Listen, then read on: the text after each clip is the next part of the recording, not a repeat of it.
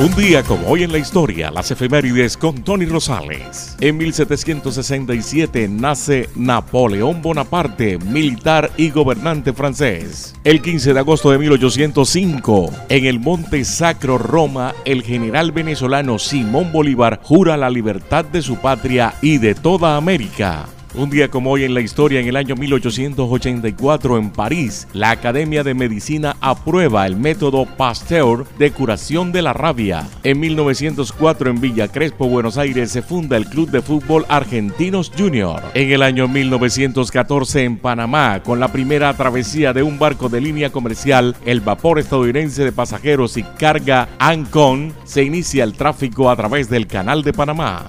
El 15 de agosto de 1917 nace Oscar Arnulfo Romero, arzobispo salvadoreño, asesinado por denunciar violaciones de los derechos humanos y manifiesto en público su solidaridad hacia las víctimas de la violencia política de su país. En el año 1932 en Nueva York empieza a funcionar la emisora de televisión CBS que difunde la primera serie del mundo, Revista Mundial. Un día como hoy en la historia, en el año 1952, nace Rodrigo Mendoza en la ciudad de Maracaibo, Venezuela, cantante de la Dimensión Latina. En 1961 en Alemania, en el marco de la Guerra Fría, el ejército de la República Democrática Alemana comienza la construcción del Muro de Berlín. En 1972 nace el actor estadounidense Ben Affleck. Un día como hoy en la historia, en el año 1994 en Sudán, fuerzas francesas capturan al terrorista venezolano Ilich Ramírez Sánchez, conocido como Carlos el Chacal.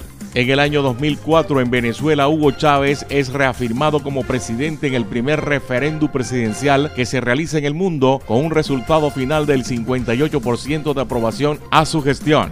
Un 15 de agosto del año 2011 fallece Bernardo Tobón de la Roche, productor colombiano de radio, fundador de la cadena Todelar de Colombia. Todo esto ocurrió un día como hoy, 15 de agosto en la historia.